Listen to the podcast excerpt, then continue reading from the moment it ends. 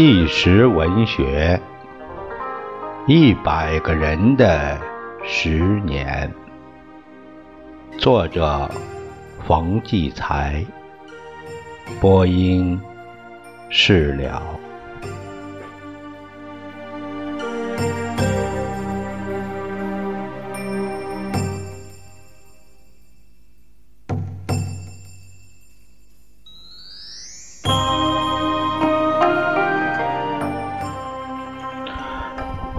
叫：“无效！要真这样，共产党员就不叫玩意儿，那就用不着你们开除，老子加入都不加入。”这群王八蛋不吭声，直至结论那张纸，让我在上面签字，我一把就撕了，骂他们：“老子当年当教育科长的时候就管你们，你们现在一手翻天了，想治死老子，滚蛋，丑类！”他们被我骂的脸儿都没处挂了，还想打我。我伸出手给他们看，你们看啊，看见没有？我两手都是横纹，自古以来，两手有横纹的，打死人不偿命。谁不知道我手黑？日本鬼子反动派，老子全打过。正反时，老子是专区审判小组的，几个人一定反革命。就崩了他！老子有枪，也敢崩了你们！打我右派，你们敢叫中央知道吗？吓他们尿了！我从来都没认过这右派，他们也不敢当面说我右派。但右派是定了，工资再下降了三四级。三十一块钱了，我知道自己是怎么回事不发工资，老子也是堂堂的共产党员，开除党籍不算，除非中央说话。那时我只要见到县委书记，就嘴对嘴跟他干，吓得他不敢跟我说话，一碰面就躲开。地委也没办法，就把我调到另一个县的中学当劳动教员。我在那儿干的不错，学校的党支书是个转业军人，见我是不是右派那人，冤枉了。一九六一年给右派摘帽的时候，他提出给我摘帽，我说谁干的，他自己来解决，你别管。摘帽右派还是右派，不过多俩字，一摘我反而就等于承认自己是右派了。我不是右派，我是左派。我手没闲着，写了无数申诉信，寄到省委和中央。中央忙，未必能有时间看我的信，我就不停的写，不停的寄。早晚中央知道了，就会过问我这事儿，不会不管我。我相信中央政策是好的。俗话说，经是好的，都让那下面歪嘴和尚给念歪了。文革一来。抓走资派，说实话，我想毛主席肯定知道下边干部这些问题了，确实应该教育教育干部，清除这些变质的假共产党员了。中央英明，这是发动群众想把党想把党搞好。后来文革闹大了，我一直认为又是下边那帮人搞的。搞乱了，好浑水摸鱼，保护自己，打击好人。从心里我没有反对和抵触过文化大革命，中央发动的就不会有错。当时北京传来消息，斗黑帮，学校的书记、校长、教师间的都被弄进了牛棚。我这个名牌右派，当然也进牛棚。进。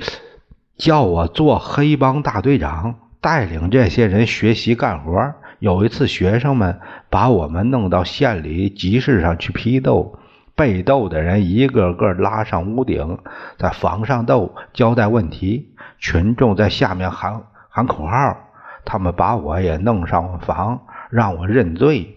我想，正是我说话的机会，我对群众开口说：“我是那个。”我就把我说是哪的人，贫农出身，你们由这打电话，哎，到我村里问问我的底儿。共产党不是讲阶级路线吗？哎，怎么不斗那地主富农呢？哎，斗我这贫农，这是第一条。第二呢，我是共产党员，共青团员，咋不斗国民党反动派呢？斗我呢？第三条，我当年是儿童团员，八路军打过日本鬼子，反动派枪毙过反动反革命，咋对革命有功的人还被批斗了呢？我有点错误，可我受过表扬，玩命干活，逗我有啥玩啊？哎，我爱护学校，现在这么乱，有人偷学校东西，偷凳子、铺板啥的，我就跟他们抢，保护国家财产，咋还逗我呢？我有理，这一讲，下边的人立刻泄劲了，学生们胡乱的喊些口号，造出气氛，把我弄下房来了。事后，学生们对我说：“我们知道你根子红，这些人，哎，属你最好，出身历史最过硬，要不咋能让你做黑帮头呢？” 哈哈，是啊，我说，那我知道现在正在文革，十六条里明文规定，历史问题运头都后再解决，我耐心等着吧。可没多久，上边说有问题的都遣送回老家。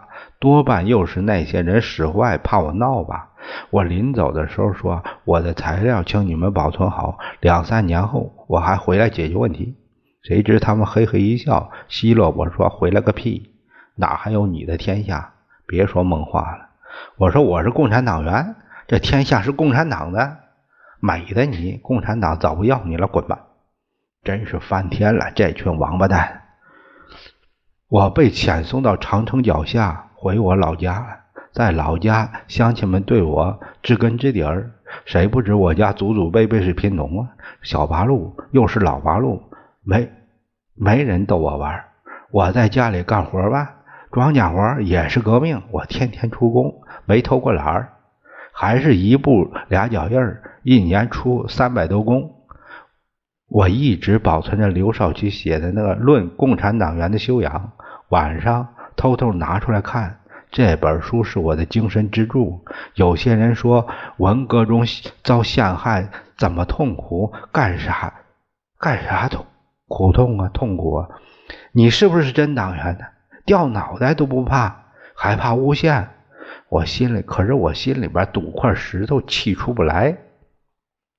我必须让中央知道下边这些事儿，一边一直没断了给中央写信。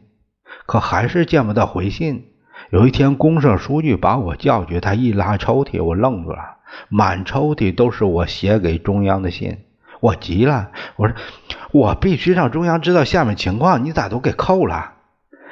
公社书记说：“咋是我扣的呢？上面打回来的信上还写着让我们组织群众批斗你呢，这叫我咋办呢？大哥，你听我一句，别再写信了。”我泄气了，可还是不服，不信共产党天下变成这样，我不信。这是就是天下变，我这个党员也不能变。再说中国上上下下还有那么多好党员，那党的事业就得靠好党员来支撑啊！我得挺住，还得斗争。为了我这个信念，个人牺牲真是太大了。我老婆没随我回老家，带着一个闺女在市里当语文教师。背着个右派家属的黑锅，受了那委屈就别说了。我那丫头还是好样的，中学毕业后分配到了砖厂摔坯子，冬天累的那出汗，把棉袄都湿透了，还等于劳改。可他居然当上了团团支书。如果他爹不是右派，他政治上不是更红吗？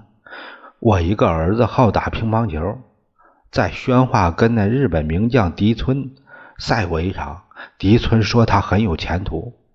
呃，解放军呃那个得到信儿去找他，一查我是右派，就犯嘀咕了，说只要我摘了那右派帽子，就就调他去。公社书记找到我说给我摘帽，别耽误了孩子。我偏不摘，一摘咱就等于认认输了。我儿子一直没调成，我知道他恨我。大地震的时候，我老婆被砸死了，我赶回家亲手把他埋在院子里的。他到死还是蒙还是蒙着我这个右派的阴影。我知道他心里一直怨怪我，我没说，他没说我，可我心里明白，我是两面受委屈。为了啥？不是为了给共产党争这个理儿吗？再没这个理儿，共产党不就真完了？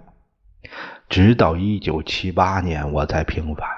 我跑回原先那个县里，一见当年给我捏造那厚厚的一本那个罪行材料，上去抢过来，刷刷把它撕个粉碎。我对他们说：“我要有权，一准把你们这些败类败类全开除党。”他们干瞪眼，没话说。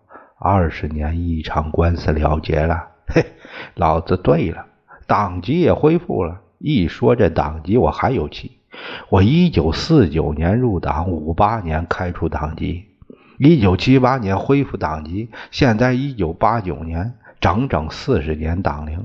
可我这个人在党外边却整了一半时间，二十年，咋能不气？反右时我说过一些过头的话吗？贴过一张大字报吗？论成分，论革命历史，论革命工作，论人品党性，哪一样？能找出根据打我右派？要说我这双手可以说沾满了反革命的鲜血。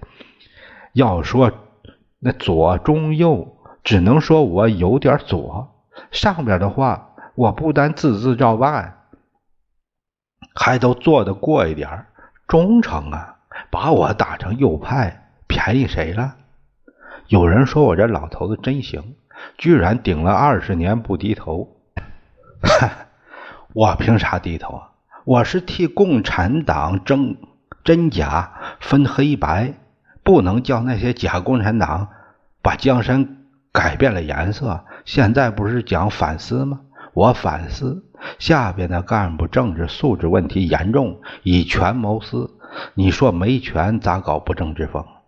这就不择手段的争权。过去打天下。是和反动派夺权，现在跟自己人夺权，中央的政策到他们手就全变了，变出好处往自己口袋里装。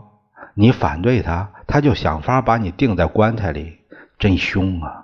这么多年我顶顶到今天，并不是为自己，今天自己的问题虽然解决了，他娘的那帮人不正之风搞得更凶了。叫你看的睁不开眼，你说咋办？我说应该全国到处设脚架，凡是祸国殃民的、给党抹黑的就除了他。我这当然是气话。孩子说我这这这这是极左。我还说我要给中央写信，重印《论共产党员的修养》，每个干部发一本，不符合要求的开除，仙桃不要烂的。我孩子又说：“你算了吧，你这一套过时了，行不通了。”我问你们说咋办？他们说：“早在二十年前，你就是唐吉诃德了。”啥？啥叫堂吉诃德？一个串门的老师听我问，找来这本书叫我一看，把我肺都气炸了。娘的！我还是不服。作家冯骥才先生在最后的结束语总结写道：“月亮发光是为了证实太阳的存在。”